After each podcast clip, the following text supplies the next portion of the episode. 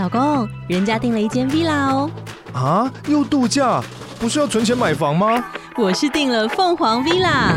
哇，竟然有千平花园，十五项休闲公社，回家就像度假哎！而且花园比房子还要大呢。还有我最爱的游泳池，耶！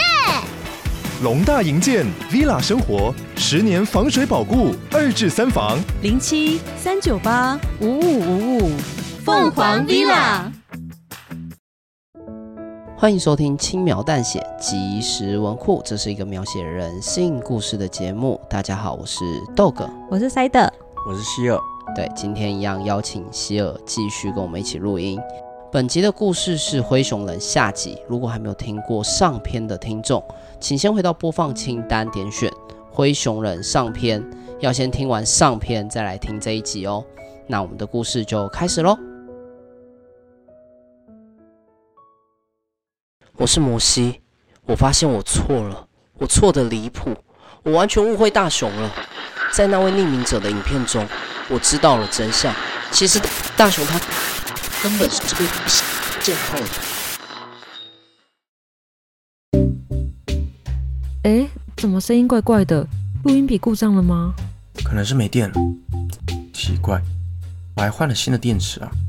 你会不会是拿到旧电池了？嗯，有可能。你等我一下，我去换新的电池。呃，对了，罗德先生，我的茶喝完了，我可以自己再到厨房泡一杯花草茶吗？可以啊，但热水我刚刚用完了，要麻烦你煮热水。你把热水壶的开关往下压就行了。茶包在热水壶下方的柜子里。好，谢谢你。茶泡好喽。正好，我电池也换好了。那我们就继续喽。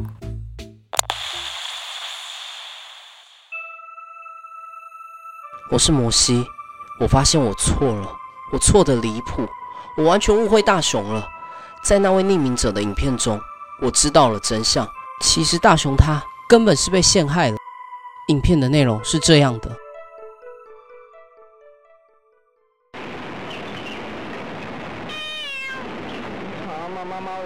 虽然画面有点模糊，但我可以看得出来，一群青少年正在河堤的桥下。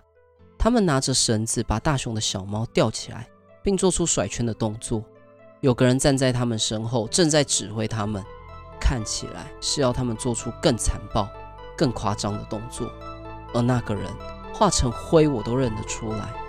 那套标志性的蓝色西装，那个拽到不行的抽烟动作，那是我的主管，那个靠爸又无能的公子哥。公子哥看着那群青少年迟迟没有动作。竟然把小猫抢过来，拿起手上的烟头往小猫的肚子身上烫。影片播到这边，我已经不忍心看下去了。我曾经有听过公子哥不喜欢小动物，但我没有想到他竟然会用这样的方式公然虐待动物。接着，大雄出现了，他想要抢回小猫，但在公子哥的指使下，那群青少年上前阻挡大雄。于是，大雄动手了。就像之前被疯传的影片，大雄凭着自己身形的优势，反过来把那些青少年一个一个撂倒。接着，大雄往公子哥的方向走去。公子哥心急了，竟然把小猫往河里丢。小猫掉进河里，画面到这边就结束了。我我知道要去哪里找大雄了，很惭愧。真的很惭愧，之后我一定会好好跟他道歉。想借由这个录音档，将此刻的心情记录下来，时时刻刻提醒自己，不要用他人的常理去看待一个人的本质。这段录音就到这边，我要去找大雄了。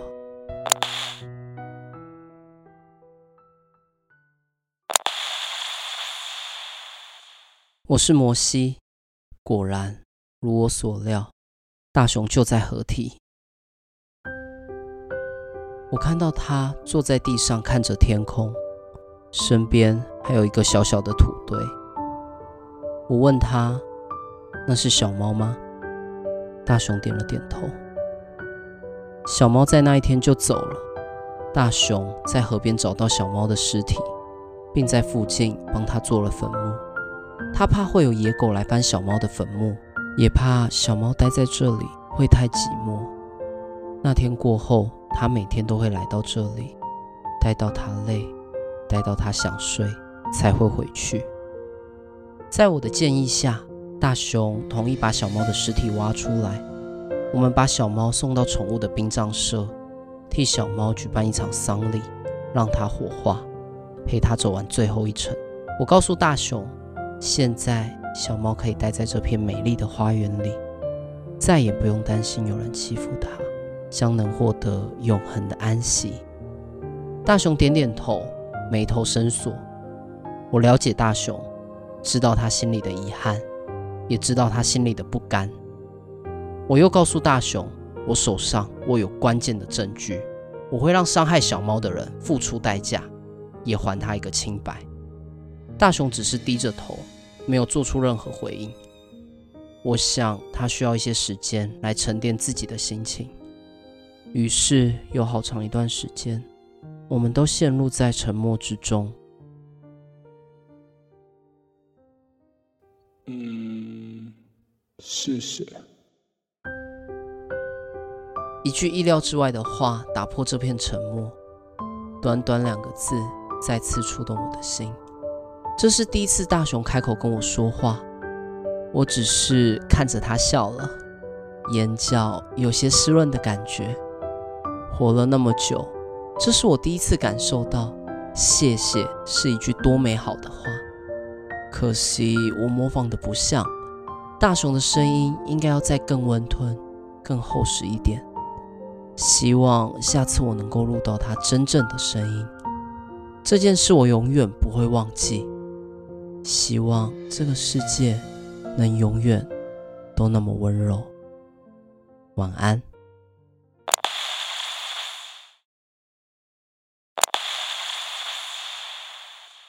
我是摩西，所有的事情都往好的方向发展。我将公子哥虐猫的影片上传到网络上。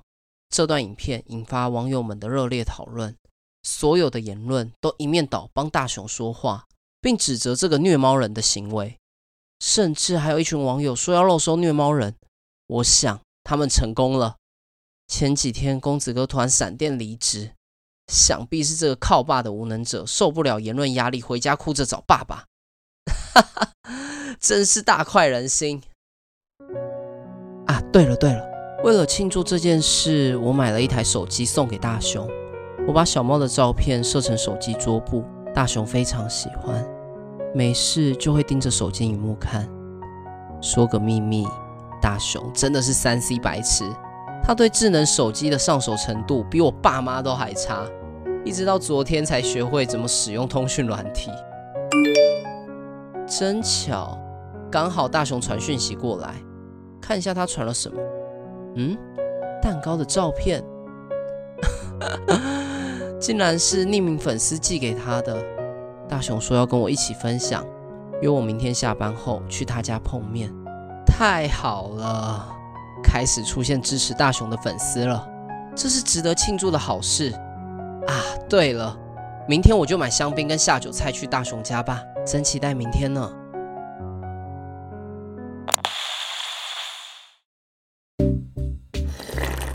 啊太好了，他们又变得跟以前一样要好了。是啊，听起来一切都要往好的方向发展，这很美好，不是吗？但最后，他们还是走向那样的结局。接下来就是最后一段录音了，会有你叔叔临死前的声音。你确定真的要听完吗？嗯，我就是为此而来的。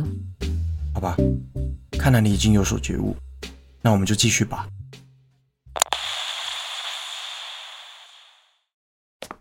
我是摩西，现在正在前往大雄家的路上。今天工作临时有状况，让我比较晚下班。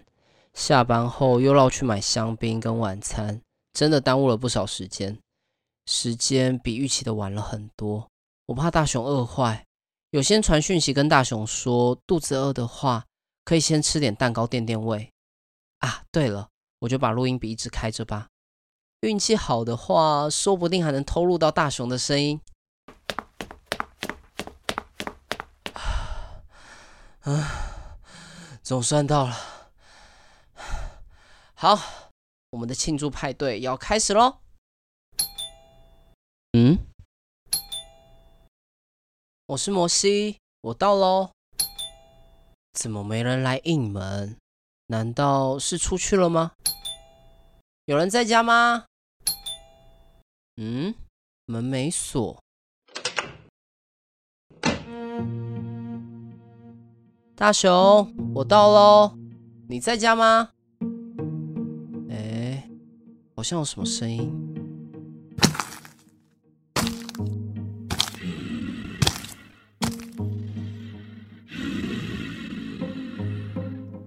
大雄，原来你在家啊！该不会刚刚在上厕所吧？抱歉，抱歉。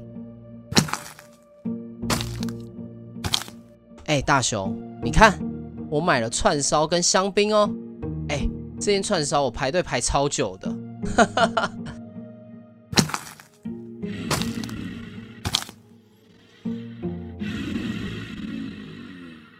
哎，大雄，你怎么走路的姿势怪怪的？身体不舒服吗？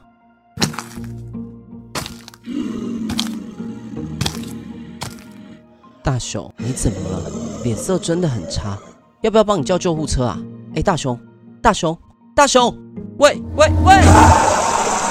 大熊，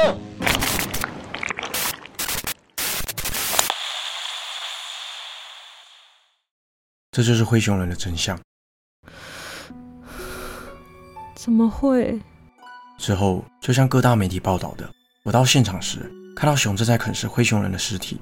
熊一看到我，就像发疯似的向我扑过来。出于自保，我便开枪射杀他。为什么大熊会突然变成这样？应该是他吃了蛋糕吧。蛋糕。在我射杀熊后，我立刻搜索了现场，寻找是否有其他被害者。我看到桌上有一个吃到一半的蛋糕，当时我没有很在意。奇怪的是，在事后。我没有看到有关蛋糕的任何记录，应该是有阶层更高的人下令抹灭掉这些东西吧。由此推断，那个蛋糕一定有问题，可能被加了什么禁药。到底是谁会这么做？难道是那个公子哥？八九不离十吧。在这件事情爆发后，好像有人刻意在带风向似的，所有的负面言论又回到了大雄身上。很凑巧的，有关公子哥虐猫的影片，还有灰熊人的部落格。都在那个时候消失了，这很明显是在湮灭证据吧？是啊，因为灰熊人死状太离奇，让我很在意。我在灰熊人身上收到这支录音，听到他最后一段录音档，觉得事有蹊跷，就偷偷把录音笔藏起来了。罗德先生，既然你身上有那样的铁证，那你为什么没有把它交出去？我怕啊，我可是知道事情真相的人，他们能让大雄发疯，还能影响警方高层。抹灭掉证据，并改变社会的言论风向，以他们的能力，要弄死我，就像捏死一只蚂蚁一样简单。这件事情，我一直藏在心里，没有告诉任何人。所以这件事你没有告诉过任何人？嗯，我还有年长的父母亲要养，我不能冒这个风险。是吗？原谅我是个胆小鬼，一直没能还给你叔叔一个清白，还害你被同学们霸凌。没关系，罗德先生，我不怪你，你有你的苦衷。谢谢你的体谅。那我可以再厚脸皮，拜托你一件事情吗？是什么事呢？我想把这个录音笔给你，请你代替胆小的我，还给他一个清白吧。当然，我也打算这么做。谢谢你。在我知道灰熊人真相后，我内心感到十分罪恶。常常会梦到我在杀熊时的场景，我没有一天睡得好，也是从那个时候开始，养成喝花草茶来强制自己放松的习惯。终于可以解脱这个噩梦了。罗德先生，等这件事情落幕后，希望你能睡个好觉。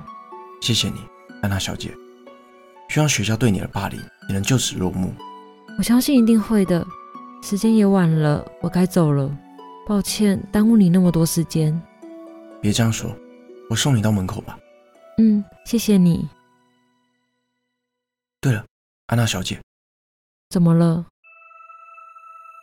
我突然想到，因为有被害者保护条款，我是因为有警察的身份，还有这支录音器，才知道灰熊人真实的身份。那你的同学是怎么知道你跟灰熊人的关系的？谁知道呢？对了，罗德先生，我很喜欢你今天说过的一句话哦。是什么话？只凭外表的刻板印象是无法看透一个人的本质。啊？什么意思？罗德先生，祝你退休愉快。退休？什么意思？我还没退休啊。喂。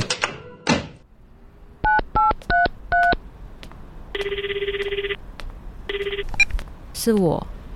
嗯，我找到录音笔了，确定就是这一个，外形就跟布洛格描述的一样。我会尽快把它处理掉。我已经再三确认过，没有其他知情者。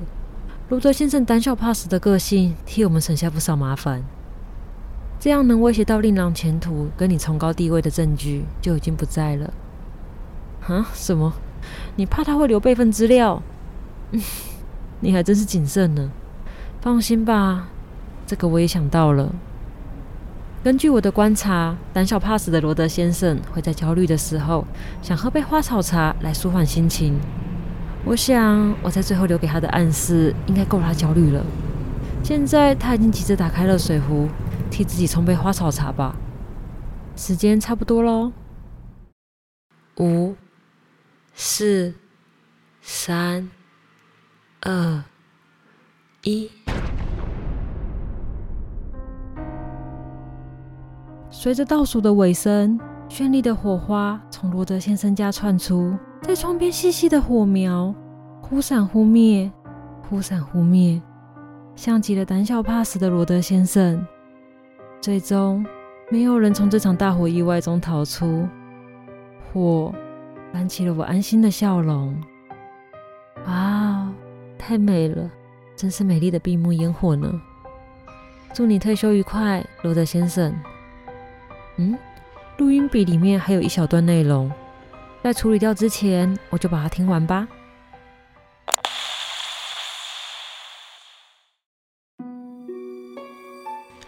我是摩西，我被大熊攻击了，肩颈的肉都被大熊给咬下来，现在不断的在渗血。我趁着空档躲到大熊的房间里，现在大熊一直在撞门，这个门应该也撑不了多久了。糟了，血止不住，意识越来越模糊了。看来我是死定了，是不是灰熊人都注定走向的结果？我不确定大熊为什么突然攻击我，但我可以肯定，那绝对不是大熊。那个行为、眼神太不正常了，就像真正的野兽一样。他一定发生了什么事，拜托你。听到这段音档的人，不管你是谁，请接受我的请求。我花了那么多努力，好不容易才让大家对大雄改观，请你帮我查明真相，还给大雄一个清白。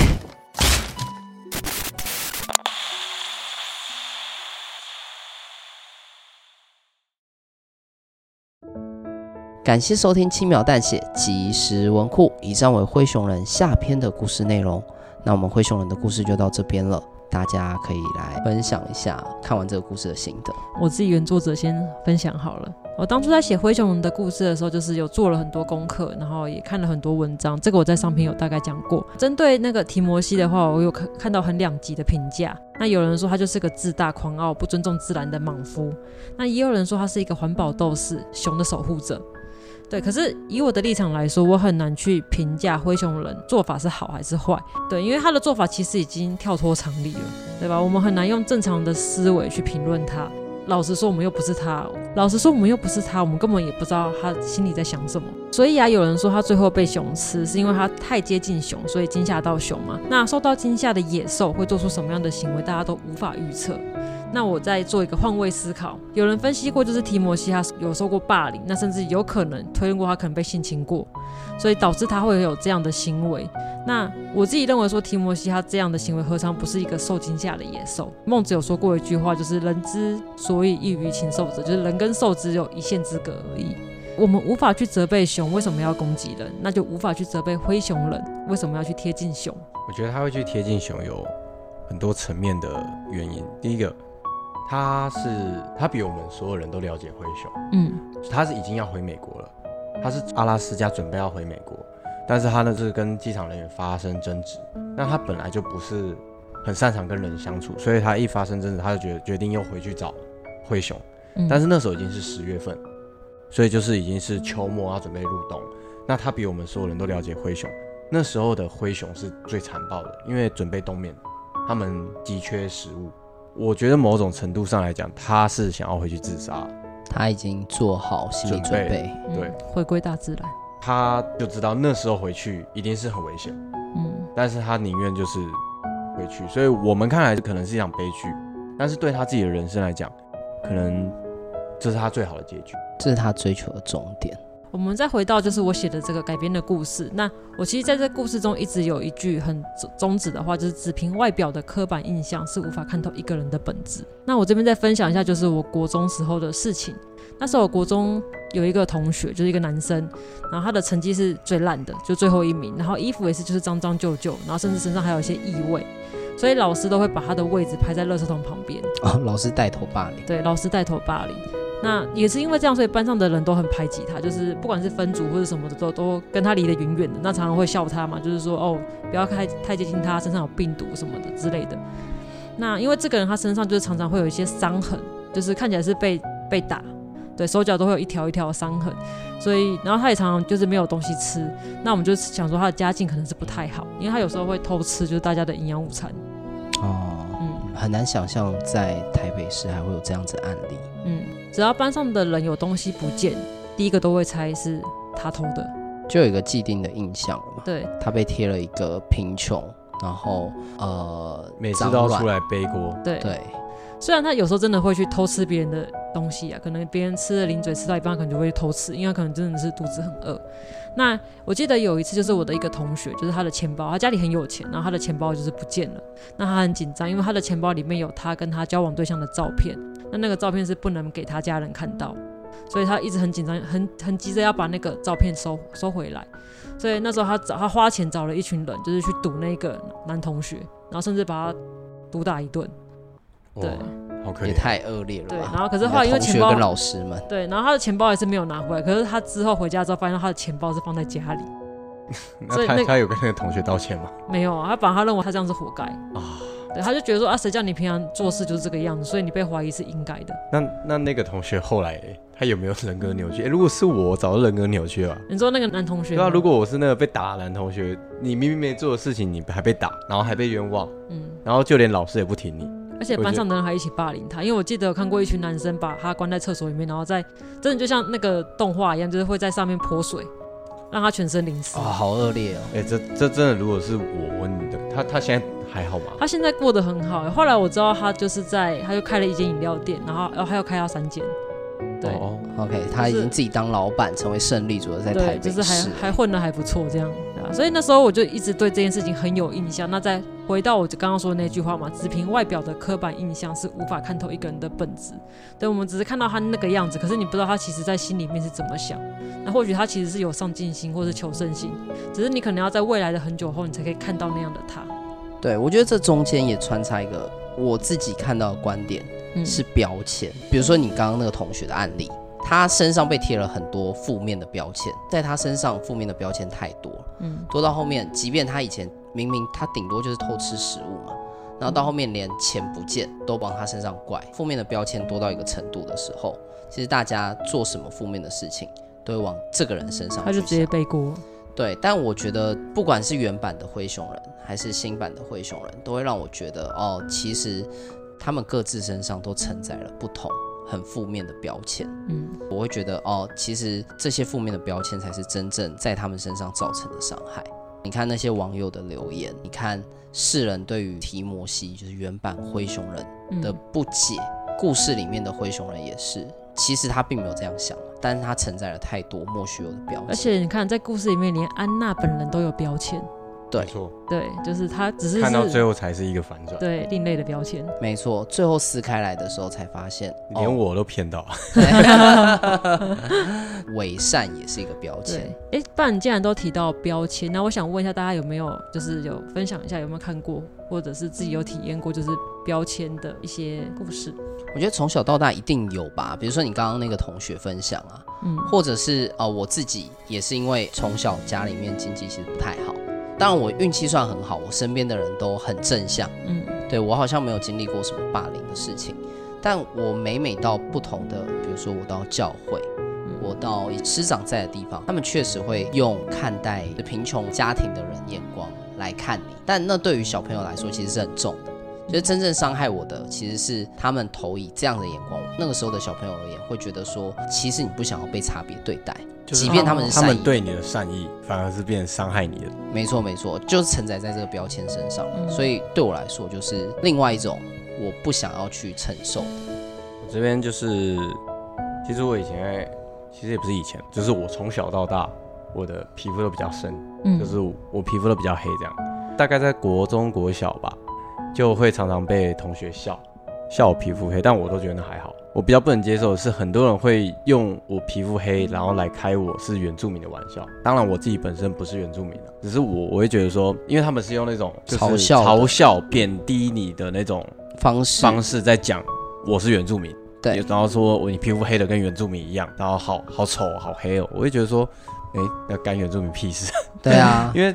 原住民也不是全部都是黑的，而且就算原住民比较黑又怎么样？就是你可以接受，是别人说哦你很黑，可是就多一个原住民。对，因为我觉得我黑本来就是事实，而且我也不喜，我也不排斥，嗯、所以其实我是还好。但我只是会觉得说，很多人都会拿我的肤色，然后来开我是原住民的这个玩笑，我就觉得说不太能接受，因为我不太能接受点就是说，为什么你们要这样子去贬低那个族群，一次攻击到。他想攻击你，也攻击这个族群啦。因为其实，哦，帕希尔被延上，解释一下哦，他并不是因为被讲原住民而不舒服。哎，没错没错，这就是我要表达的，就是我被讲我是原住民，我不会觉得怎么样，可是我会觉得说，你为什么要这样去嘲笑原住民？对对啊，我要贬低你。有很多种方法嘛，其实我觉得原住民本身不是一个负面的词汇，本来就不是一个，只是他们就只是一个族群而已。我就会觉得说，哎，在他，在你们的眼中，难道原住民就是不好、贬义、负面的吗？就你今天要来嘲笑，你可以用其他词汇，哎，为什么要用原住民的词汇？这是我比较不解。哇，那你也算是蛮有正义感的。从不是说，也不是说正义感啊，是因为我本来就觉得说，因为以前我读的学校比较偏乡，然后学校里面本来就是有一有几个。原住民的同学。是，那他们真的就是会被嘲笑。哦，就是以前我那时候读书还是会发生，所以学校不会因为就是老师会去帮助那些原住民？哦，不会，完全不会。对，等一下，你跟塞德是同一个老师是不是啊？都是带统霸凌。的。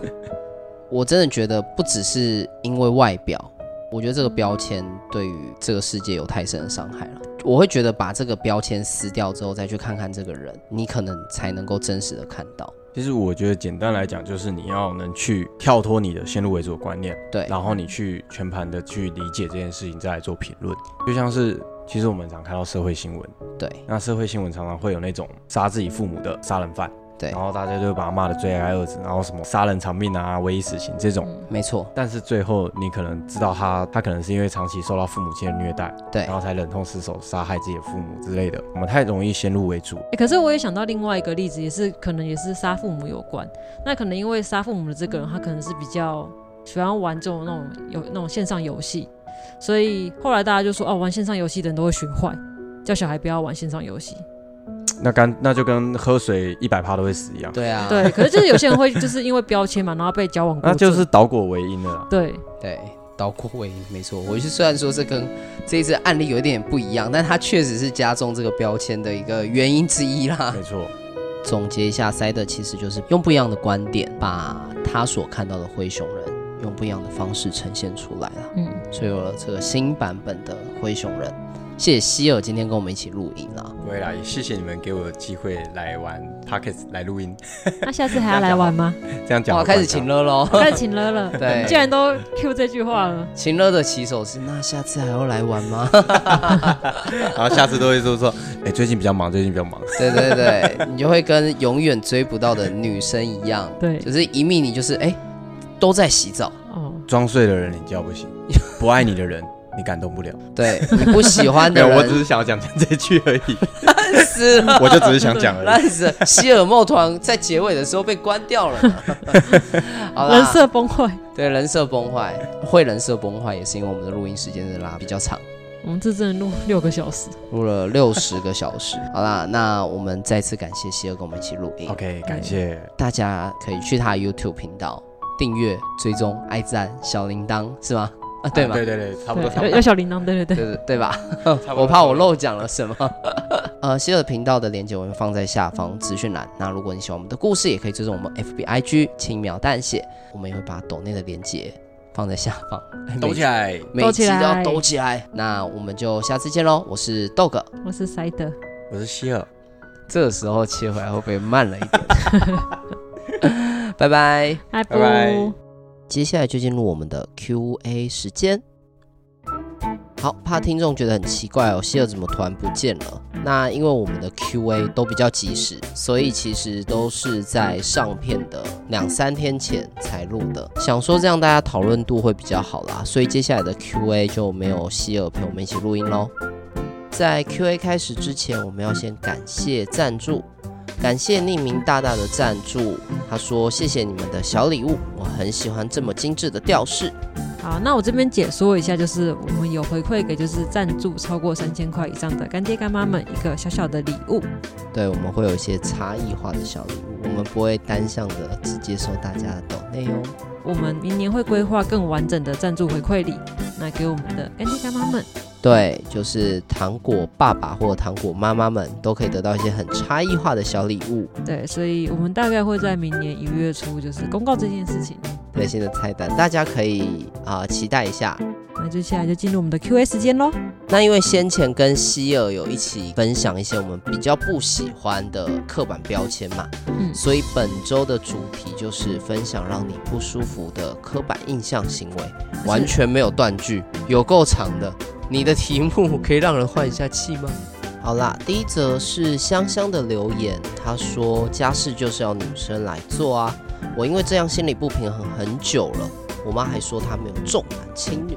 香香，我懂你，因为在家里都是我在做家事，而且做的很不爽，开始抱团了，开始抱团了。但我觉得好像蛮多比较早一辈的长辈，嗯。他们可能会做某一些重男轻女的事情，但他们都要加注一个情语，就是哦，我没有重男轻女。而且在我家，就是我妈也是跟我说，哦，反正就是女生要做家事。哦，他已经认为是理所当然。对，可是后来我妈离家出走之后，家事就全部落在我身上。你妈没有离家出走之前，是她在做家事。对呀、啊。哦。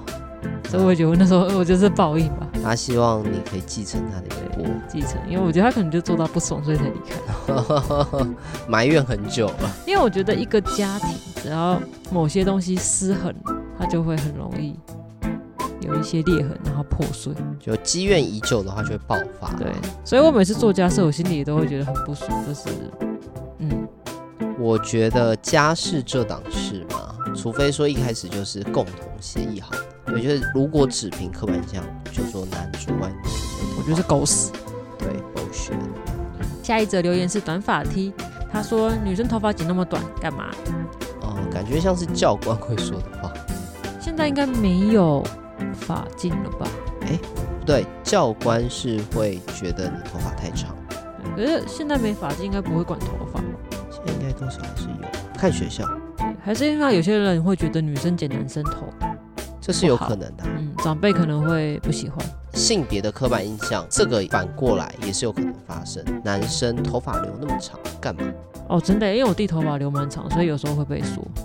但我觉得这就是刻板印象。嗯，我觉得女生好像会比较容易被说。可是我觉得还好吧，像你看那种惠伦美那种短发，我就觉得蛮好看的啊。对，但我讲的更像是更啊，比如说三分头那种。哦，平头或是那种更短的，对，但那发生在男生身上比较还好，而且即便是男生留长头发，嗯，我觉得大家的接受度似乎也没有女生留剪个平头男生留长头发，觉得那就是造型跟特色，对，英伦风格。对，哎，可是你刚刚讲到说剪短头发，我还想到一个刻板印象，就是有些男生不是头发剃很短，就会说，哎，你失恋了。啊、哦，这算刻板印象？算吧，就是他原本的头发都会很在意，然后有一天突然剪短头发，大家都会认为他可能发生了什么事。他只是想刁你，还有这个太古早了，现在已经不太会有。真的没有吗？对。哦。再来是洋洋的留言，他说男生说话就是要大大方方、阳刚啊，对，这也是很标准的。对啊。刻板印象，然后女生讲话就是要。柔。哦，对，我以前也被我妈讲过，所以我很讨厌我声音，一部分也是因为这个原因。因为小时候我讲话，我妈就会说：“你讲话可不可以不要那么难听？女生声音就是很细很柔。”然后我只要一开口就会被骂，所以我小时候很少讲话。所以你妈是嫌弃你的嗓音？对，她说我的声音就是很粗，然后讲话很快。她说女生讲话要很细很柔，这样才会让别人觉得你很有教养。然后你也因为这样子而变得不喜欢自己的声音？对啊。Oh. 我一直告诉你，我觉得我声音很不像女生，很难听，就是从小听我妈听到她骂我妈老大。哦，oh, 所以反而有一点有一些阴影，对，有点自卑，对对？因为我讲话的声音也算偏高。但你会被人家嫌吗？呃，不会被嫌，但小时候有被误认，很常被误认，因为我家都是男生。嗯，对，所以有的时候我妈朋友打电话过来，我接电话，讲完之后，哎、欸，可能我妈不在家，电话就挂掉了。他以为你是你是你妈？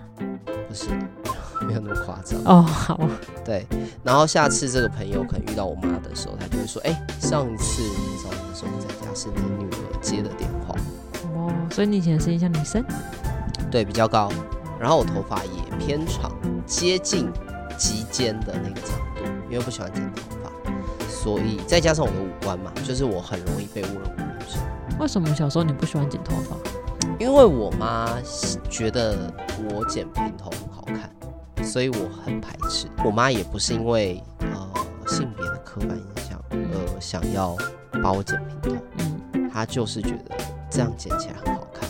哦。那为什么你觉得你觉得不好看吗？那我头型很扁，所以其实真的不太适合剪平头。好哦，对，好啦，有点岔题。再来是鳄鱼的留言，他说胖子力气很大，并没有，我们只有脂肪，没有肌肉。你给我去练肌肉，还有你给我减肥，对，好不好？为了你好，好不好？鳄鱼，还有这个这个不是刻板印象。好，再来是淡月的留言。他说：“哦，这个很凶哦。他说，老子是礼仪师，一直叫我葬仪社是怎样？理解淡月的心情。对，因为我也不喜欢被人家叫小编，因为你觉得你自己是原创作，所以其实你的粉砖就是轻描淡写的粉砖，一直都没有代理人，都是由作者本人亲自执笔操刀。我有留名字，然后大家说，哎、欸，小编这样子，我觉得有一点点受伤吧。”为什么？这有什么好受伤？快受伤吧？完全没有受伤。我是塞的，但我就觉得，我就不喜欢被人家叫小编，就觉得好像很普通，就觉得我不特别。哦，原来你是期待自己很特别，所以叫你塞的很特别。就是至少我觉得，哦，我知道他在称呼我这样。OK，嗯，好。但既然本人在意的话，请大家私讯的时候小心一点啊，措辞用字注意一点啊。没有，明天就会被退一百个粉的这样。对，好，但我觉得。啊、呃，但愿的留言直觉想到的是护理师。哦，对，因为呃，现在其实已经证明了嘛，已经没有护士了，对，都是护理师。我以前在诊所，待的时候他们很不喜欢被叫护士，要叫护理师，对，他们觉得护士是一个很没礼貌的称呼，但至于到没礼貌，对，可是他们就会不开心，也是狮子辈。OK，再来是优真的留言。他说：“女生为什么不会做家事？这么胖，怎么可能食量小？等一下，等一下，这是两件事嘛。第一个，第一件事情就是女生为什么不做家事？那就跟香香的留言是一样的。那为什么男生不会做家事？抢回去。好，你只是要鼓励人家抢回去。好，再来是这么胖，怎么可能食量小？哎，等一下哦，这个跟鳄鱼的留言有点像，它有点像综合版。”但这么胖，怎么可能食量小？等一下，我有我以就是营养学角度来说，有些人可能是虚胖，喝水也会胖。有些人的体质就是他会看起来比较肿，这跟食量大不大没有什么关系，他可能是代谢不好。对，我觉得这完全是两件事，食量大小跟是不是胖，我觉得是两件事。但我突然想到另外一个延伸的议题，嗯，就之前看过一个同事。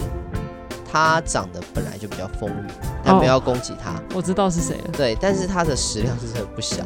嗯，但是他又很喜欢在大家面前讲说哦，我自己食量很小，就啊这样子东西怎么可能吃得完？然后背后一回过头来，他刻了三碗冻饭这样子，他就是会想要塑造小鸟胃、小公主的人设这样。但我记得你有直接呛过他，不好意思，我这个人我做人比较耿直啊，藏不住，他一直记仇这样。对对对，记仇。再来是会呼吸的肉，他说亲人过世应该要很难过。我觉得有几个情境啊，那一个是如果今天这个是喜丧的话，或许他不应该要很难过。你给大家解释一下什么是喜丧？就是如果这个人就是很安详的离去，就是没有病痛的离去，或者是说他享年比较高龄，对，那大家会觉得这就是喜丧，就是要让他好好的走，那不要表现的太难过，这是第一个，就圆满了。对对。那当然我有听过，嗯，就是有人希望自己的丧礼大家不要流眼泪，哦，他希望他可能就是能够带给大家欢乐，嗯。那另外一种情境是，我我自己猜想，就是会呼吸的人会讲这句，就是啊、呃，比较有可能情境可能跟我很像，嗯，因为我自己是单亲嘛，我是从小跟我妈一起长大，所以我是没有看过我爸，就是在十八岁之前没看过我爸，我跟我爸几乎是陌生人，嗯，对，就没有什么情感连接，所以一直到他离世的那一天，他的丧礼其实。我没有办法表现出啊亲生儿子应该要有的那份难过，但是就有可能会被别人觉得说，哦，你这个人是不是有点冷血？就是旁边的人就觉得你应该要、哦、是他的小孩，你应该要很难过。对，但我觉得 OK，某学我就没有想要演了，因为这个时候如果我表现出我很难过，一定是假的吧？我跟他又不熟，对吧？所以其他人可能不知道啊。对，但我也。我我一定至少不会表现出开心或真的很无感，但我没有办法演的，就是真的是发自内心的那如果是你讨厌的，嗯，亲人过世呢？那又是两件事。嗯，对啊，就是至少他，哎、欸，他丧礼还是会有他的家人。对啊，对啊，你不要表现出开心的样子。接下来是边缘人的留言，他说名字跟某政客很像，总是会被调侃，偏偏很讨厌那位政客。那如果是你喜欢的政客呢？这两件事啊，不一样。对，谐音梗嘛，谐音梗算是刻板印象吗？但我想到一个我的同学，国小同学，我印象很深刻。我不太喜欢看人家名字就是因为我曾经看过一个同学，他名字叫做林嘉玲。有一次体育课的时候，老师在点名，然后哎点到他林嘉玲，老师就头抬起来等于零，然后那个女生哗啦哗啦，她她泪就流下来。为什么？她可能就不喜欢这样被调侃，或者是她叫林嘉玲，从小就一直被这样调侃，所以老师也这样嘲笑她的时候，她可能很不舒服吧。因为而且是老师嘲笑。对，所以我就知道哦，不要随便乱拿别人的名字，除非说本人自己主动讲，因为有一些名字的那个谐音梗很明显。嗯，啊，有的时候他怕，就是有一些人，他可能自己就会先讲说，哦，你也知道我的名字很像怎么样怎么样。我知道这件事情对他来说不会冒犯所以，我才有可能会顺着他话讲。下一个是泽泽的留言。他的留言是：男人的嘴骗人的鬼，每次听到都很烦。哎，终于换男生开始抱怨了哦。来，身为男生的你抱怨一下。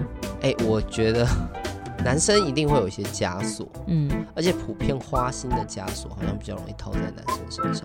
哦，当然，我觉得这也跟呃前面的某几位公众人物在出轨的道歉，还有点加深这个刻板嘛。对不起，我犯了全天下的人都会犯的错。我知道是谁讲的。贴你妹婿啊！你不要自己就代表全天下的人好不好？并不是大家都这样。下一个是咸鱼，长辈很喜欢说女生就要有女生的样子。我很想呛说，那你长辈应该也要有长辈的样子吧？对啊。对啊，你怎么可以这样子给人家刻板印象呢？长辈是吧？啊，标签你，就标签回去。下一个是维维。长辈觉得女生就是要静静的，不可以参与家族讨论的事项。这是什么东西？这我会蛮不爽的。好，谴责啦。下一个是梦琪，女生出社会每个月赚三到五万，养得起自己就好，男生就要多赚一点，毕竟要养一个家。虽然我是女的，但很不爽。下一个是演员的留言，女孩子就是要化妆啦，不化妆根本不尊重人。好辛苦。哎、欸，可是我以前也有被讲过，我出门都不化妆，然后被说这样很没有礼貌，被某任男朋友，然后我超级不爽。为什么化妆才叫有礼貌？他觉得就是别人女生都打扮的漂漂亮亮的，啊，你为什么都不化妆？哎、欸，你这样很丑，跟你出去很丢脸。那男的颜值如何？我觉得不怎么样。那赚的很多吗？没有赚的很多。对啊，那就是他也不符合刻板印象的标准，就笨手啊。好啦，遇人不淑。对，真的是笨手，我很讨厌这种人，就是分手。接下来是 Tracy 的留言，他说：“我只喜欢中性的打扮，就要被说男人婆。”但我觉得通常会被说男人婆是还有一个个性比较强悍的女生也会被说男人婆。男人婆本身就是一个性别歧视或者是呃性别刻板印象的话，嗯，对啊，好啦，剥削好不好？真的超剥削的。再来是迷商的留言，他说：“男生就是要勇敢一点，跟男孩子有什么好怕的？哦，传统，很传统，对，标准传统的刻板印象。但我觉得你也是这个样子，因为我很少看到你示弱。我我觉得这是我先天的个性，是吗？本人先天的属性呢，倒跟性别没有什么太大的关系。但我觉得我好像看长一辈的男性，他们比较。”就真的比较不会把自己的悲伤，就是弱点，呃，暴露在大家的面前。他难过可能都自己放在心里，就是要承担，然后要有很有责任感，然后不舒服的东西到我心里去。对。好，再来是泽雅的留言，他说做晚辈的就应该礼让长辈，但那个阿婆带着孙子插队，这不叫礼让，这叫纵容。讲得很好，对，我也很不喜欢这种讲这种屁话的人，然后带头作乱。对，倚老卖老，有一句话是这样说，不是老人变坏，而是坏人变老了。哦，哎，这句话很好。接下来是阿成的留言，他分享两件事，我们一件一件来哦。他说：“死者为大，死者说的话就是对的。”他说：“我不理解，死之前说的话都是屁话，快死的时候说的就是对的，什么鬼？”但这是刻板印象吗？阿成分享这个情境，我似乎有点似懂非懂。如果可以的话，再请阿成分享更仔细一点。好，他分享的第二个议题是身体不舒服，就是因为想偷懒，又想请假，不想做事哦。然后阿成说：“我就要罐子，怎样？我也不想啊。”呃，我有类似的例子，就有一次，就是以前上班的时候我摔车，然后我就跟老板说，我今天可能会晚一点到，因为我真的摔车在路上，然后现在摩托车也坏了，干嘛的？他就哦好，后来还是去公司，因为那一天有蛮重要的事情要处理。然后到公司后，因为我就是全身包扎，然后就是身上都是伤口，他看到我说，哦，你是真的摔车哦？啊，我那时候我真的是很想打死他啊！我觉得老板说这话有点不厚道了。但是我还是要跟阿成说，以资方的立场来说，有另外一种可能是他们可能看过太多人这个理由被滥用。因为我真的觉得他最后这句话，我就是要罐子啊，我也不想啊，真的是他发自内心。可是我以前真的有遇过，就是有女生一天到晚请生理假，就一个月可能请到三次。对，但我觉得这个就是有的时候你也很难去辨别到底是不是被滥用。嗯，然后当然比较夸张的，之前不是有发生过有人怀孕然后还请生理假吗？哦，那真的是很白目。对啊，那就因为这种东西太容易被滥用，所以我觉得也不能完全怪别人啦。对，就是双方都各退一步，互相尊重吧。再来是魏的留言，他说：“男生不是理科很好吗？”叫他去看理科太太了，多说。啊，有女生理科很好啊。对呀。好，再来是 you 的留言，他说说自己有忧郁症等于逃拍，诊断书都有，清清楚楚。我觉得说这些话的人真的是很没有医学常识，其实很难想象，就是即便到现在台湾已经走到那么前面了，确实还是有很多人认为忧郁症只是自己的心魔，不是病。他真的是病，所以请以病人的心态去看待他。下一个是 Celery 的留言，学霸是什么都不能做错，什么都要记得，只要犯了一点小错，就要遭受到全班不可思议的眼神。学霸也是人呐、啊。哦、呃，对，这种呃模范生或自由生的标签，压力很大，对，压力很大。周杰伦有一首歌叫做《超人不会飞》，大家可以去听看看。好，那最后一个是恒的留言，交往等于迫害学业，导致学业烂掉；打电动等于浪费时间。我觉得这个东西都是这个东西有一点因果。当然，他你说它是刻板印象嘛？是，就是交往等于会让你的学业被荒废掉，这件事情比较像是很多小朋友在交往的过程当中有点太投入。那可以跟学霸交往吗？哎，这就是最典型的例子啊，就是学霸交往，如果刚好这个学霸也太投入，然后学业也有点被荒废掉，那就会加深这个刻板印象哦，对吧？我也有类似的经历哦，我跟班上学霸学霸交往，然后他妈直接跑来学校找我，我要看一下跟我儿子交往的是什么人，哦、如果他成绩掉下来，你就知道，我就我就吓死，对。好啦，我们今天留言就到这边，然后没想到大家留言很多，嗯，因为我们也是很，对，很踊跃，我们也是原本想说挑几则就好，但真的太多了，所以还是挑了很多，对，对，不好意思。啊好啦，那我们今天 Q&A 就到这边，感谢收听，我是 Dog，我是 Side，那我们就下次见喽，拜拜，拜拜。